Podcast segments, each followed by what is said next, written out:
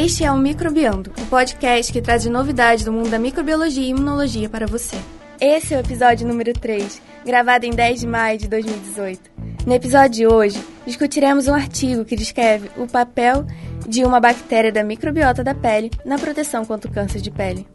No Microlitos de Notícias, discutiremos sobre a atividade do leite materno no combate às células tumorais, a utilização de bactérias vampiras e infecções bacterianas, a descoberta de uma enzima bacteriana capaz de degradar plásticos e algumas dicas sobre a febre amarela.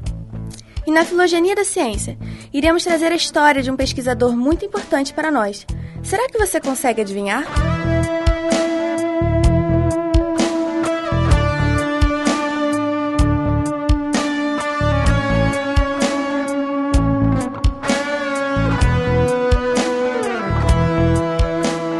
Olá, sejam bem-vindos ao podcast Microbiando, o podcast que traz novidades do mundo da microbiologia e imunologia para você.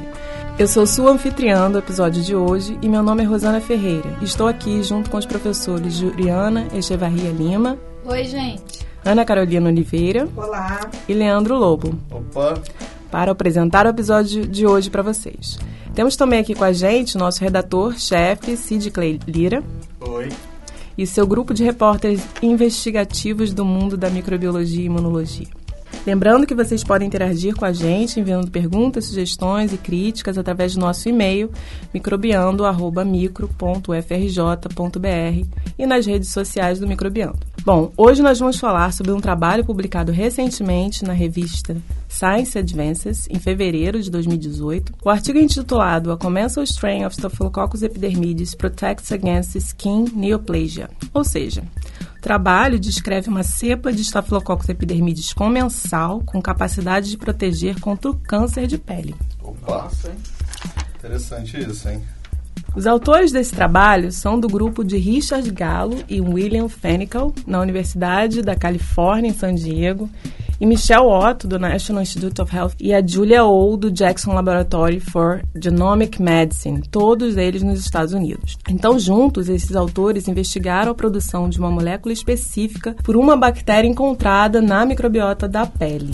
É, e como nós já ouvimos no primeiro episódio do, do Microbiando, né, é, esses micro-organismos que habitam o nosso corpo, que são conhecidos como microbiota, têm uma, uma grande importância em vários aspectos da nossa saúde. Então, é, só que estudos que avaliam essa importância da microbiota na nossa saúde normalmente ou geralmente são focados na nossa microbiota intestinal. Então é legal ver um artigo uh, sobre isso, falando da microbiota da pele, né? É isso mesmo, Leandro. O diferencial desse artigo é que os autores focaram em uma espécie só, o Staphylococcus epidermidis, que é uma bactéria comumente encontrada em diversos sítios de pele de pessoas saudáveis. Então, essa espécie ela parece ser fundamental para a saúde da pele, como nós já vimos em vários artigos, visto que em estudos com camundongos sem a microbiota, a colonização para essa bactéria aumenta a resistência a diversas infecções, ah, e moléculas produzidas por essa bactéria também, essa espécie, ela também se mostraram capazes de inibir o crescimento e colonização por bactérias patogênicas. É, na verdade, eu dei uma pesquisada aqui e esse grupo já possui grande experiência em avaliar compostos produzidos por estafilococos da pele com atividade contra bactérias patogênicas. Ele já tem até algumas patentes sobre produtos e compostos ah, com a finalidade de melhorar a saúde da pele. Achei super interessante. É, pois é. Durante a caracterização dessas moléculas produzidas por Staphylococcus epidermidis, os autores encontraram uma que chamou a atenção deles. Essa molécula possuía uma atividade antimicrobiana é, bastante eficaz contra Streptococcus do grupo A, que é a bactéria que causa a amidalite bacteriana, entre outras infecções. E o interessante é que os autores viram que a atividade, essa atividade, ela é resistente à fervura. Eles podiam ferver por várias por vários minutos e o tratamento com diversas proteases também, é, indicando não se tratar de uma proteína. Ah, aí, com auxílio de purificações por técnicas de cromatografia líquida de alta performance, é, espectrometria de massa e ressonância nuclear magnética, eles puderam identificar a molécula responsável, que era 6N-hidroxiaminopurina, ou 6-HAP, que é um análogo de nucleobases. E vocês sabem o que são esses análogos? Os análogos de nucleobases estão envolvidos na inibição de síntese de DNA por competirem com as bases nitrogenadas durante a incorporação e na formação da nova fita de DNA. Eles já são utilizados como antivirais e em fármacos antitumorais. O antiviral, o aciclovir, usado no tratamento de herpes, é um análogo de nucleobases, por exemplo. É, então, tendo em vista o mecanismo de ação desses análogos, os autores testaram a atividade antiproliferativa do 6-HAP em diferentes linhagens de células tumorais, como melanoma, linfoma e carcinoma, e viram que a molécula era capaz de inibir a proliferação dessas células de uma forma dose dependente. Além disso, uh, um fato muito importante para esse artigo foi que eles viram que o 6-HAP não era capaz de fazer o mesmo uh, em uma linhagem de queratinócitos primários, não tumorais, células saudáveis é, que compõem a nossa epiderme. Logo, a atividade anti, antiproliferativa de 6-HP era seletiva para as células tumorais. Provou-se também que o mecanismo de ação era realmente através da inibição de síntese de DNA. Eles fizeram um teste de extensão de DNA in vitro usando uma polimerase clinal um fragmento de DNA conhecido e primers marcados com fluoresceína para mostrar isso. Ah, e por ter uma estrutura similar à adenosina, o 6-HAP inibe diretamente a síntese de DNA interferindo no pareamento da adenosina com a timina. Então, assim, os autores buscaram entender o porquê desse efeito seletivo do 6-HAP para células tumorais e não para células saudáveis. É importante lembrar aqui que esses compostos podem ser gerados por células eucarióticas também, ao longo do metabolismo via citocromo P450, devido, a, devido ao estresse oxidativo ou devido à síntese de nucleotídeos. Esses compostos são tóxicos e mutagênicos para as células, e estas possuem mecanismos para detoxificar esses compostos. Um desses mecanismos é através da expressão de MARC1 e MARC2, que são componentes redutores de amidoxime, que reduz os análogos de nucleobases N-hidroxilados a nucleobases.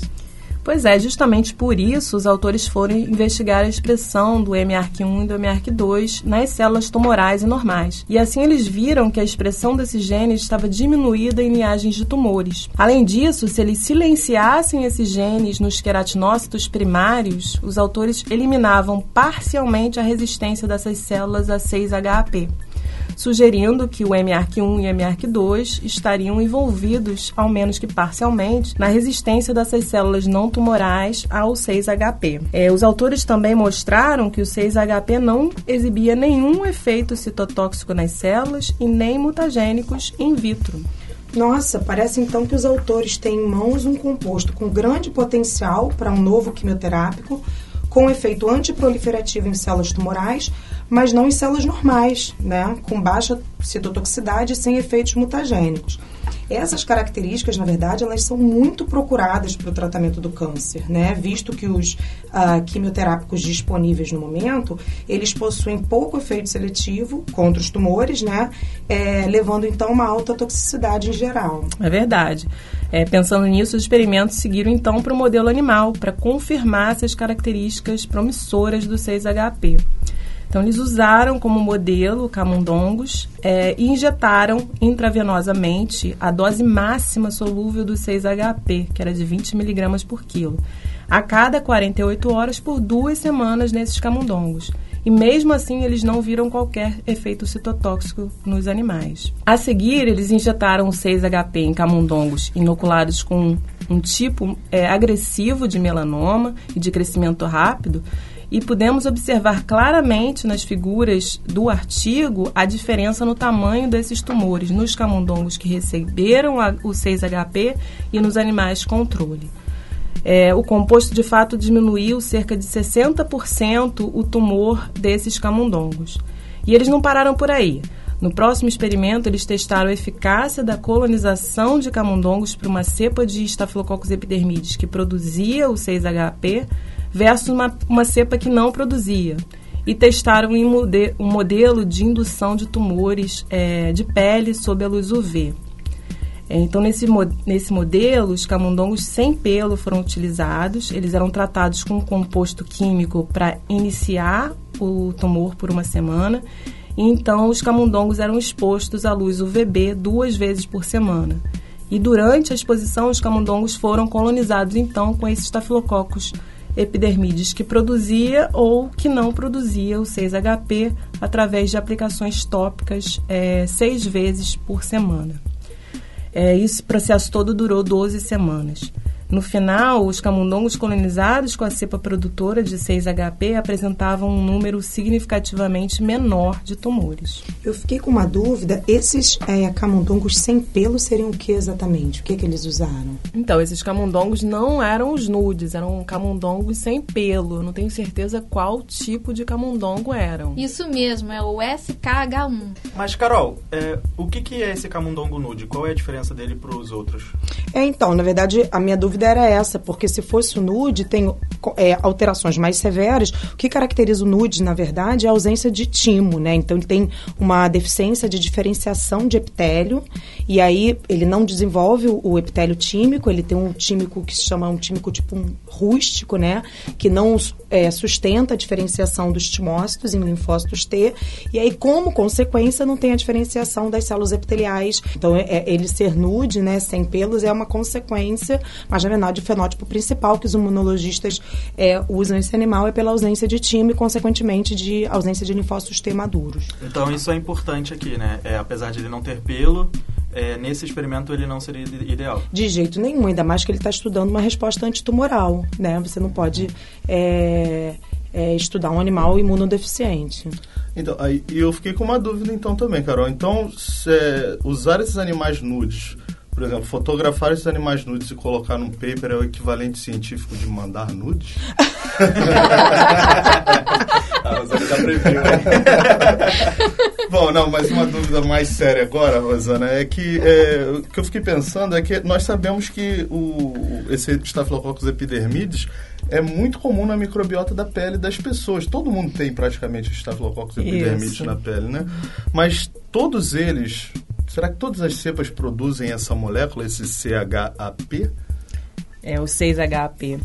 É, essa foi exatamente a próxima pergunta que os autores buscaram responder. Primeiramente, eles detectaram o 6-HP no sobrenadante das cepas que eles tinham disponíveis no, no laboratório. Serão quatro culturas de Staphylococcus epidermidis e de duas delas possuíam, é, produziam essa molécula.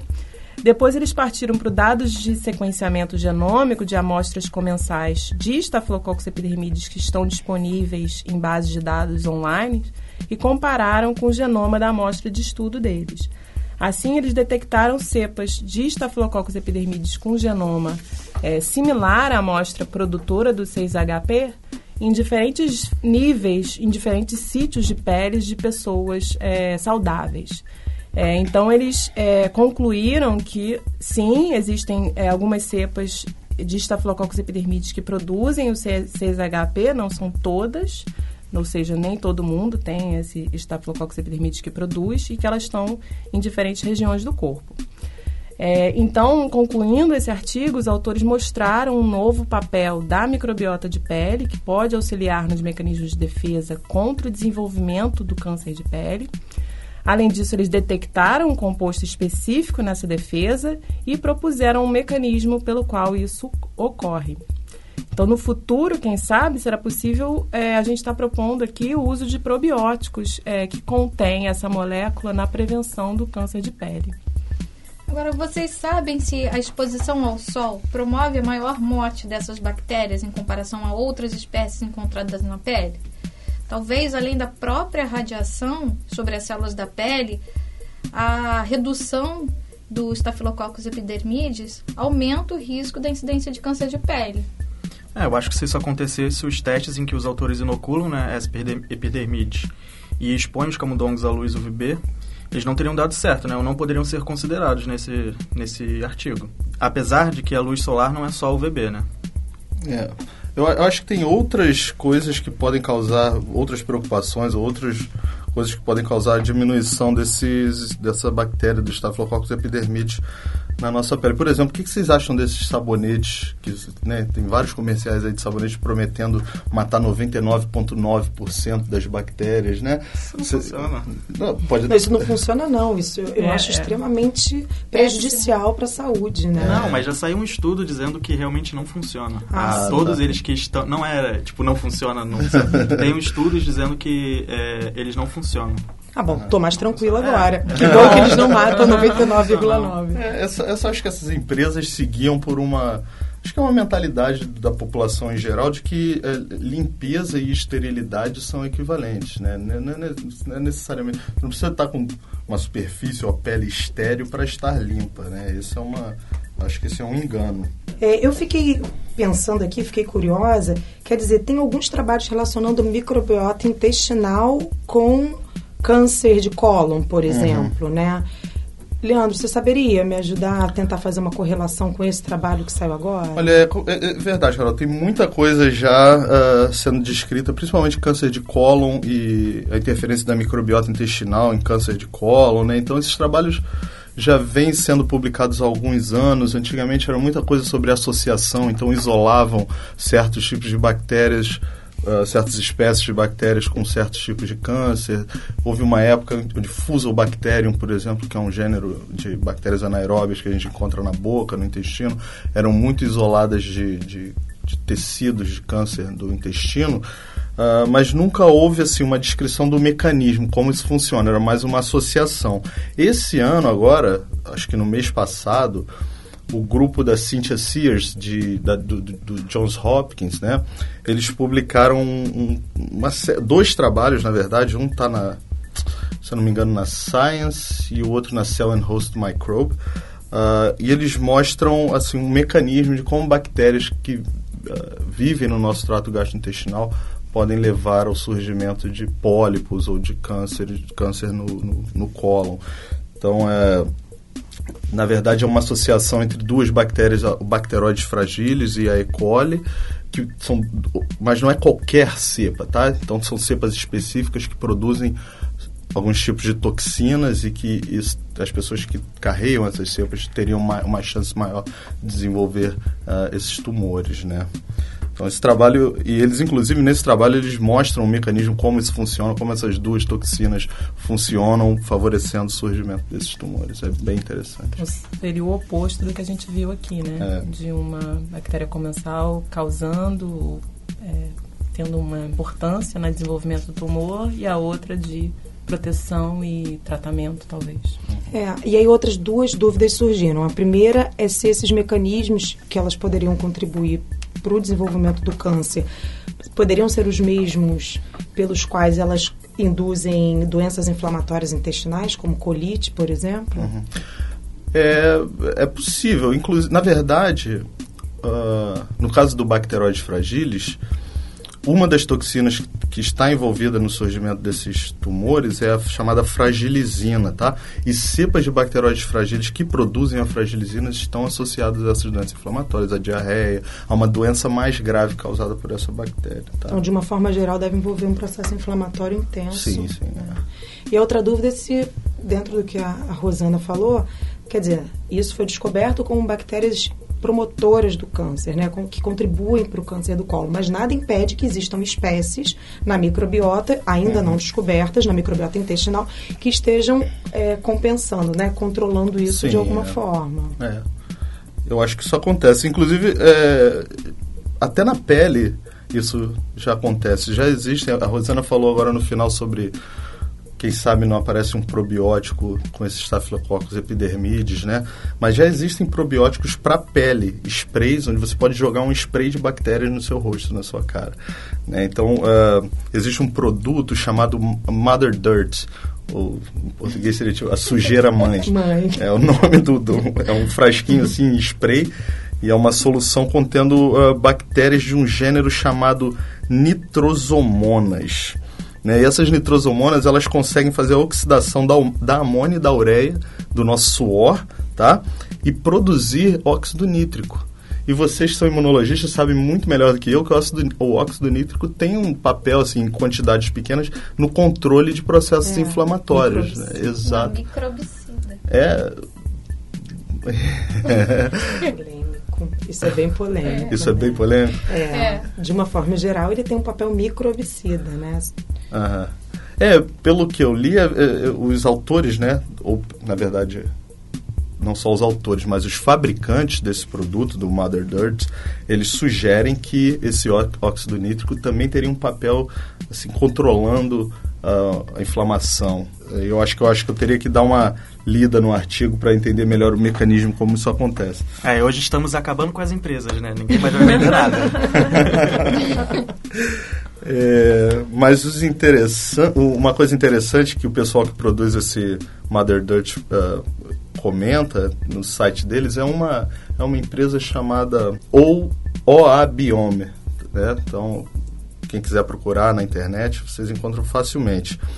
É, é que essas nitrosomonas, essas bactérias, elas são muito sensíveis a surfactantes e a outros componentes que a gente encontra em sabonetes modernos. Então, o que acontece? Parece que nós, né, assim, a população civilizada ocidental, a gente começou a perder essa bactéria da nossa microbiota normal da pele, né? Menos É, os parisienses. Ia falar isso agora. Os franceses estão certos. Não, a ideia desse, de usar essa nitrosomonas, essas nitrosomonas surgiu de estudos com a tribos da região amazônica. As pessoas dessas tribos da Amazônia, eles têm uma... Pesquisadores viram que eles têm uma diversidade muito maior do que a gente nas bactérias da microbiota normal da pele. E eles carregam essas nitrosomonas, né? E eles têm uma saúde, saúde, assim... Eu, particularmente, nunca vi na National Geographic fotos de índios com muitas espinhas ou acne. Mas os autores comentam isso, que a saúde da pele desses, das, das pessoas dessa tribo é bem... É, mas aí tem um componente genético que é importante e que Ah, não sim, se claro. deve só Alimentar à microbiota, também. né? É, é tem vários... é, nunca é uma... Tem todo um estilo de vida, né? Que é Sim. diferente da nossa. É verdade. Mas é, é é legal chamar a atenção de que esse, esse Mother Dirt, né, ele não é apenas um produto de estética para beleza. Então, hoje em dia ele já está em testes clínicos bem avançados até, ah, com- não só contra a acne, mas também contra eczema, rinite alérgica e hipertensão. Rosana, é, sabe dizer se você falou que poderia produzir um probiótico, mas isolar e concentrar o 6-HAP seria funcionaria também? Ou É, eu, eu ouvi uma entrevista que os autores comentavam isso e que eles é, prefeririam utilizar o Staphylococcus epidermidis, porque assim ele colonizaria a microbiota e assim poderia produzir essa molécula. Então eles acham que é uma forma mais eficaz é, de, de utilizar essa bactéria para prevenir infecções, é, câncer de pele, por exemplo. entendi. Muito bem.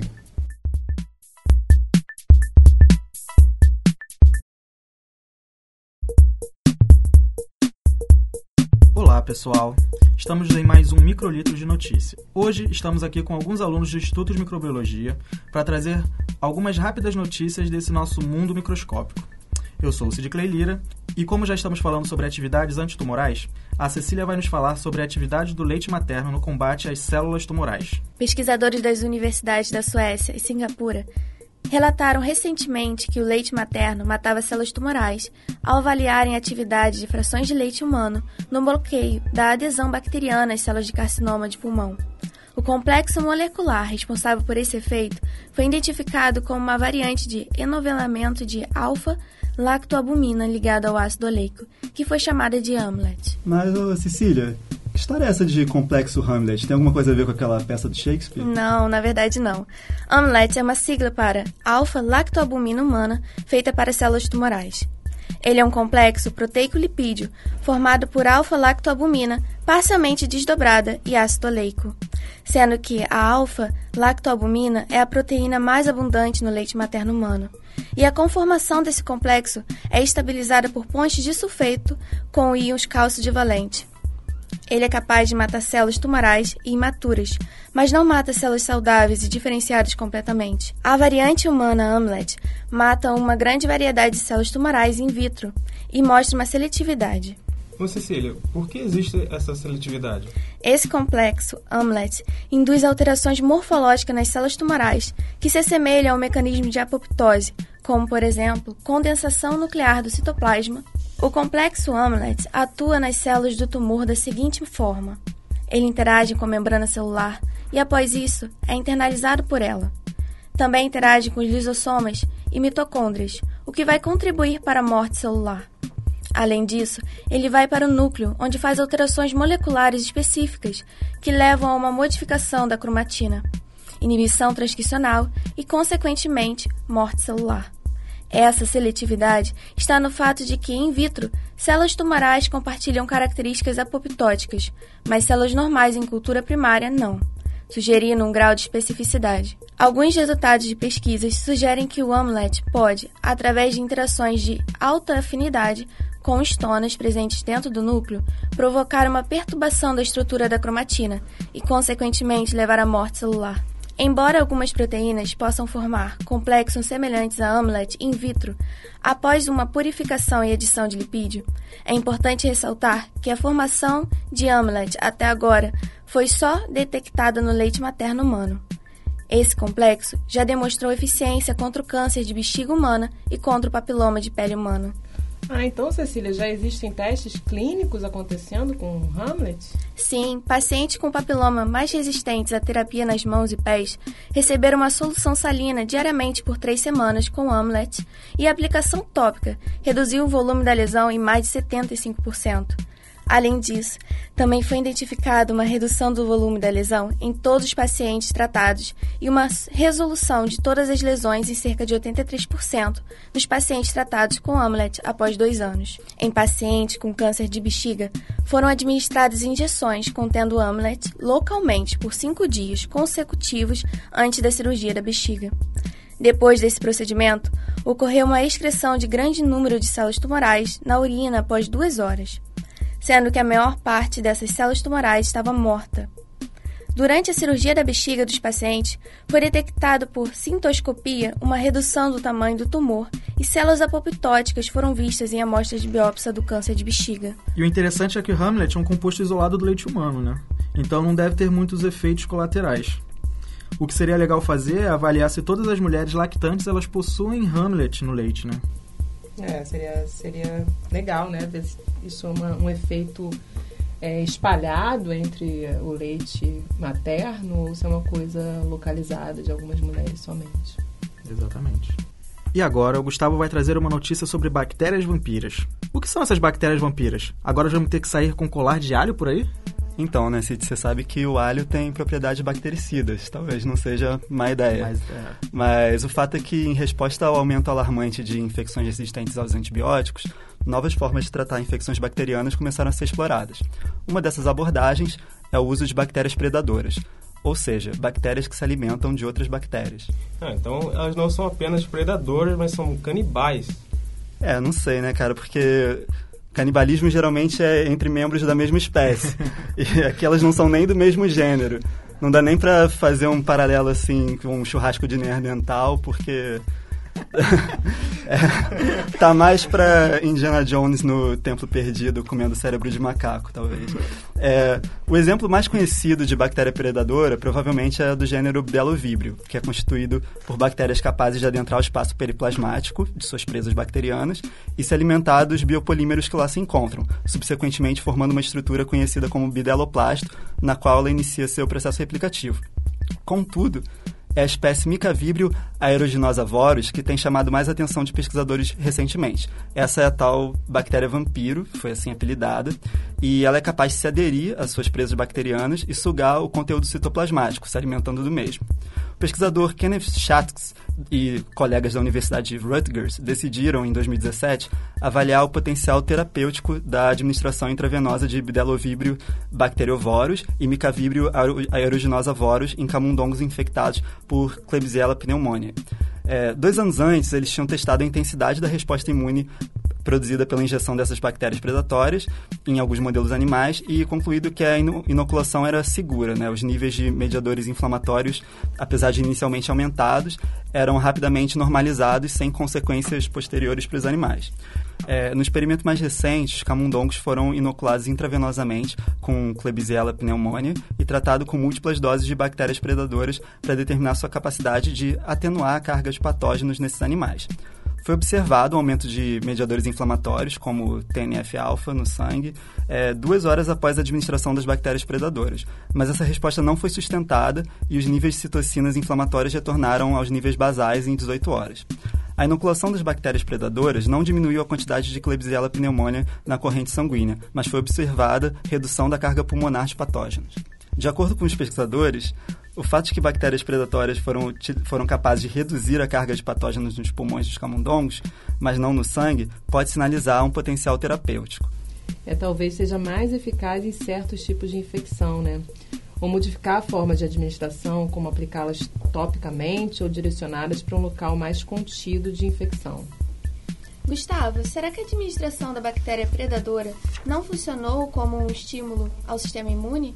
Daí a diminuição na carga pulmonar de Klebsiella? Sim, de fato, a análise dos dados sugere que a diminuição da carga de patógenos nos pulmões parece estar mais associada ao pico inicial de mediadores inflamatórios solúveis do que à própria ação das bactérias predatórias em si.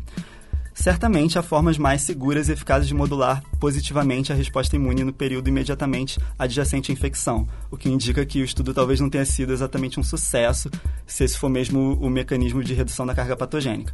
Por outro lado, o uso terapêutico de bactérias predatórias ainda parece promissor, e talvez testes contra diferentes patógenos ou em diferentes modelos tragam melhores resultados em breve. É, é bom lembrar que ela se chama Micavibrio aeruginosa voris, então talvez ela funcione melhor contra a Pseudomonas aeruginosa, por exemplo. A gente não sabe a especificidade dela. É, e eu ia falar sobre o nome, ele tem nome de dinossauro, né? Engraçado. É. Pombo, preda, é. E agora, o João Victor traz uma notícia promissora para os ambientalistas e microbiologistas. É sobre uma enzima bacteriana capaz de degradar plásticos. É, é, foi uma pesquisa feita por pesquisadores da Universidade de Portsmouth, no Reino Unido, e foi publicado pela Proceedings of the National Academy of Science of the United States of America, ou PNAS, né? Foi em abril desse ano, é, caracterizou e descreveu a estrutura de uma enzima capaz de degradar o plástico politereftalato de etileno. Essa enzima é produzida por uma bactéria da espécie Ideonella sacaiensis, né? Foi isolada primeiramente em uma fábrica de reciclagem de garrafas de plástico em 2016 por um grupo japonês da Universidade de Kyoto. Para quem não sabe, esse plástico de nome complicado é mais conhecido como PET, isso mesmo, o das garrafas PET. Esse plástico é um poliéster termoplástico semi-aromático utilizado amplamente em garrafas, embalagens, eletrônicos, tubos de seringa, tapete, dentre outras coisas. Sim, sim, exatamente. E segundo o trabalho desses pesquisadores japoneses, é, a Ideonella sacaiensis, ela secreta duas enzimas, a petase e a metase, né? São capazes de degradar dois tipos de polímeros, no caso o PET e o MET, M-H-E-T. E aí esses pesquisadores, os pesquisadores americanos, eles estudaram a sequência e estrutura da primeira enzima, petase, e eles identificaram várias similaridades com as enzimas alfa-beta hidrolases, que são principais enzimas aí de hidrolização. É, as enzimas alfa-beta hidrolases estão associadas à catálise através da molécula de H2O. Dentre elas, há as cutinases, que são enzimas de fungo que degradam a película de cutina, que reveste as plantas, e as enzimas lipases, as catalisadoras de ácidos graxos. Sim, sim. Aí a enzima petase, ela foi capaz de degradar o plástico biodegradável PEF, que é outro tipo, mas após eles analisarem a fundo a estrutura do plástico PET, os pesquisadores decidiram fazer uma mutação no gene da petase pela modificação de dois resíduos do sítio ativo da enzima em sítios conservados da cutinase da actinobactéria thermobifida fusca. E essa é uma das principais actinobactérias degradantes de plantas, né, conhecida pelo seu uso na biotecnologia, na sua capacidade de degradar polímeros de plantas. Ah, então essa cutinase deve ser uma enzima bem potente. Sim, sim. Aí, exato. Aí essa mutação resultou em um aumento da eficácia de 20% na degradação do plástico, né? Só que essa enzima não é capaz de catalisar é, despolimerizações de poliésteres alifáticos, né, que são outro tipo de plástico com outra de ligações poliméricas, né? E ela só consegue degradar apenas os poliésteres aromáticos, que são o que você vê em PET e, e. E ainda assim, a descoberta é um avanço incrível para a ciência da reciclagem como um todo, né? Porque visto que os plásticos são utilizados extensamente no mundo moderno e o custo pra, da degradação química desses plásticos é muito alto, aí resta apenas a reciclagem e a biodegradação como uma alternativa viável para diminuir a poluição global que é causada por esses plásticos. É, são as bactérias salvando o nosso planeta, né? Mais uma vez. O Matheus Cortez trouxe para nós cinco informações rápidas para você ficar ligado sobre a febre amarela. E aí, Matheus? Vamos lá. Fato 1. O mosquito que transmite a febre amarela são os mosquitos do gênero Aemogogos, Sabetes e também o Aedes aegypti, embora não hajam tantos casos registrados dele transmitindo. E todos eles só são capazes de voar por 500 metros. Por isso, se um desses mosquitos contaminados sair da área dos parques, não consegue chegar muito longe, eles vão morrer antes. E assim, só é obrigatória a vacinação da população que mora perto de áreas sabidamente de risco. E as pessoas que vão viajar em áreas consideradas de risco ou que vêm do exterior para o Brasil, também tem que se vacinar? É, boa colocação. Então, é compulsória que pessoas que vão viajar para áreas de riscos precisam mostrar um documento no aeroporto mostrando que foram vacinadas. E isso vale para o exterior também? Pessoas que vêm do exterior para o Brasil? Acredito que sim. Fato 2. Pessoas infectadas não transmitem a doença, somente o mosquito é capaz de transmitir, devido a esse ser o vetor para a transmissão desse vírus e fazer parte do seu ciclo. Porém, ao ter contato direto com sangue de pessoas infectadas, é possível que se adquira a febre amarela, mas é muito mais raro. É, e vale lembrar que os macacos também não transmitem a doença, então nada de matar os macaquinhos doentes. Se você encontrar algum macaco morto, ligue para o Disque Saúde 136 do Serviço do Ministério da Saúde. É o fato 3.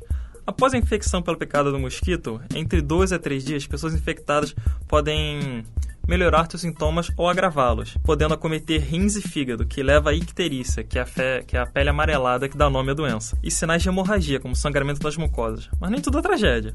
A evolução por quadro grave é raro e a maioria dos pacientes evolui para cura, que leva a uma imunidade permanente à doença. Ao fato 4, pessoas que apresentam hipertiroidismo, diabéticos, portadores de herpivírus que não apresentam imunossupressões, síndrome de Down, pessoas uso de antibióticos, bebês que nasceram prematuros, mas apresentam idade cronológica mínima, é, e, e, anêmicos, que não apresentam imunossupressão, podem tomar a vacina da febre amarela tranquilamente, devido ao fato dessas doenças ou condições não influenciarem necessariamente no sistema imune do indivíduo, que é o agravante que leva ao quadro mais grave da doença. E o último fato Pessoas que apresentam alergia à proteína do ovo não devem se vacinar, devido à vacina usar o ovo contendo o embrião da galinha para, sua produção, levando assim resquício da proteína do ovo na sua fórmula final. Agora eu vou passar a bola para nossa amiga Maria Letícia, enfermeira do posto de saúde de Duque de Caxias, que me cedeu uns minutos de seu tempo para responder duas perguntas sobre o tema. Primeiro, perguntei se há diferença funcional entre a vacina fracionada e inte integral da febre amarela. Agem da mesma maneira, elas têm a concentração necessária para estimular o sistema imunológico. Então, é garantido, se tem estudo, tem relatos, foi mostrado para nós, estudos do Ministério, que a pessoa tomando aquela vacina, a quantidade é, de componentes para provocar o estímulo imunológico, ela é satisfatória para oito anos. Tá? Ela é fracionada. E depois eu questionei sobre polêmicas de pessoas que dizem que a vacina é algo perigoso, que você estaria pior de saúde por tomá-la. As vacinas elas são bem seguras, né? elas são colocadas bastante em análise antes de serem colocadas em uso, elas são validadas. Até mesmo as vacinas internacionais, a gente tem muita vacina da Índia elas são validadas para ver se vêm para o Brasil. Elas são avaliadas até pela OPAS. Não vem direto, não. Assim, sem essa certificação, que é o nome correto. Eles fazem a certificação para ser usada no Brasil. E eu nunca trabalho bastante tempo, trabalho acho que há 8, 9 anos de imunização, nunca peguei uma reação provocada pelo imunobiológico, uma reação grave, séria ali por, no local da aplicação. O que acontece às vezes é um pouquinho de dor, um edema, um inchaço, uma hiperemia, devido aos próprios componentes da vacina ou cuidados incorretos com o braço. Né? A gente vacina das orientações, às vezes chega em casa eles querem aplicar alguma coisa diferente, de acordo com, às vezes, até alguns costumes populares, enfim. No quadro Filogenia da Ciência de hoje, Matheus Leal irá fazer uma homenagem a um pesquisador muito especial para nós. Isso mesmo, é a mesma pessoa que o Instituto de Microbiologia da qual fazemos parte carrega no nome, o professor Paulo de Góes. Nascido em 1913, se formou em medicina pela Faculdade Nacional de Medicina da Universidade do Brasil, em 1936, como era chamado o FRJ naquela época. Paulo de Góes começou a lecionar sendo professor de microbiologia nas cátedras, como eram chamados os departamentos, de enfermagem, farmácia e medicina em 1946. Pela dificuldade de atender os três departamentos, em 1950 foi escolhido um local para ser o pavilhão da microbiologia local onde antes era um hospital psiquiátrico. Que isso, por isso que o pessoal da micro é tudo maluco, né? pois é. E logo após, o Instituto de Odontologia também se juntou. Para ganhar conotação de unidade acadêmica autônoma, o professor Paulo de Góes, juntamente com sua esposa, Dona Risoleta de Góes, escreveram um rascunho do regimento que seria adotado pela nova unidade. Quando a proposta foi encaminhada para o Conselho Universitário e aprovada, o Instituto passou a se chamar Instituto de Microbiologia. Assim surgiram as cátedras de Microbiologia Geral, Microbiologia Médica, Imunologia e Virologia, e o professor passou a ocupar a de Virologia. Com financiamento das fundações Rockefeller, Kellogg's e Ford, os trabalhos do Instituto ganharam ampla notoriedade, grande parte através da liderança do professor Paulo de Góes, que fazia parte da Organização Mundial da Saúde, da Organização Pan-Americana de Saúde e várias outras organizações internacionais. Para melhorar o ensino de microbiologia no país, em 1953 foi criada a pós-graduação Lato Senso, com o curso de especialização de microbiologia e imunologia, com duração de 10 meses. Em 1963, o Instituto iniciou o ensino de pós-graduação stricto sensu, e em 1994 iniciou-se o primeiro curso de graduação para a formação de bacharéis em microbiologia e imunologia no Brasil. Em 1995, o Instituto passou a ser chamado Instituto de Microbiologia Professor Paulo de Góes, tendo sido adicionado professor ao nome a pedido da Dona Risoleta, que disse: Paulo de Góes apenas não basta. Ele sempre fez questão de professor em frente ao nome. Esse foi mais um Microbiando. Nós esperamos que você tenham gostado do que ouviram. Uh, envie suas dúvidas, perguntas, sugestões e críticas para o e-mail microbiando.micro.frj.br. É, e vocês podem encontrar mais sobre os assuntos que falamos hoje no site cienciaexplica.com.br, além de muitos outros assuntos e eventos. E não se esqueçam de, de curtir o nosso, né, o nosso podcast nas redes sociais, no, no iTunes. Agora você também encontra o podcast em diversos agregadores do, do Android, né, Cid? É o Castbox. Podcast, podcast Addict, né? Deem lá cinco estrelinhas pra gente, ou não, se vocês gostaram, e deixem comentários. Ajuda muito a dar visibilidade ao podcast. Isso aí. É, o nosso podcast tem o apoio do Instituto de Microbiologia, professor Paulo de Góes, e do Instituto de Biofísica Carlos Chagas Filho, ambos da FRJ, além da SBPC, da SBI e do site de divulgação científica A Ciência Explica. Esse episódio foi produzido por Hugo Marins, do Notem, Núcleo de Novas Tecnologias e Mídias do Instituto de Biofísica Carlos Chagas Filho, e a trilha sonora do Microbiando foi produzida por Daniel Vasques. Até a próxima, pessoal. Até mais. Tchau, tchau. Tchau, gente.